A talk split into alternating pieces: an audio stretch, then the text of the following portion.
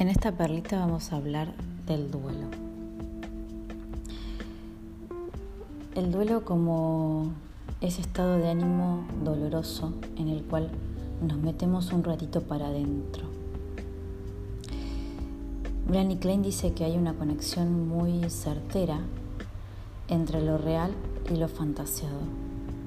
A veces el duelo puede ser por este choque entre lo que realmente uno vive con una persona entre lo que realmente es y las fantasías o las expectativas que tenemos acerca de ese vínculo. Dice que cuando somos niños pasamos por esos estados y según como lo experimentemos van a ser nuestros duelos en nuestra etapa adulta. Dice también que el duelo se parece a un enfermo. No, no estoy muy de acuerdo con esto. Sí entiendo esto de meternos un poco para adentro.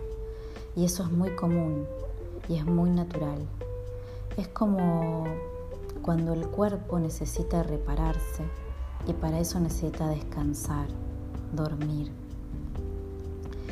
Para Melanie Klein esto lo va a llamar posición depresiva. Pero en realidad, ¿qué tiene de depresivo mirar el techo y reflexionar?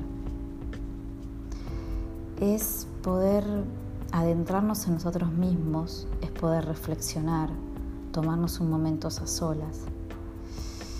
Y me parece que para eso, psíquicamente, emocionalmente, hay que ser muy fuerte, hay que tener muchos recursos.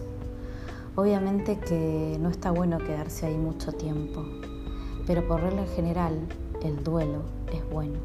Que algo nos duela nos dice de lo valioso que era. También nos habla de que sentimos la pérdida de quizás un vínculo que ya tiene que ser de otra manera. Ese profundo estado de ánimo que a veces o pocas veces nos animamos a atravesar, nos devuelve una gran capacidad para amar y también nos sostiene a nosotros mismos. Es la capacidad que tenemos como adultos de autosostenernos. Seguramente que si lo vivimos, ese estado va a desaparecer que solo un momento, que son solo unos instantes, que son necesarios. El duelo duele, pero a veces hay que recordarlo. Y esta disminución que parece del amor, en realidad aumenta el amor propio. Lo bueno de todo esto es que salimos más fortalecidos, siempre y cuando sea un duelo, digamos, hecho conscientemente, ¿no? Desde un adulto responsable. El trabajo de duelo exige este examen de realidad.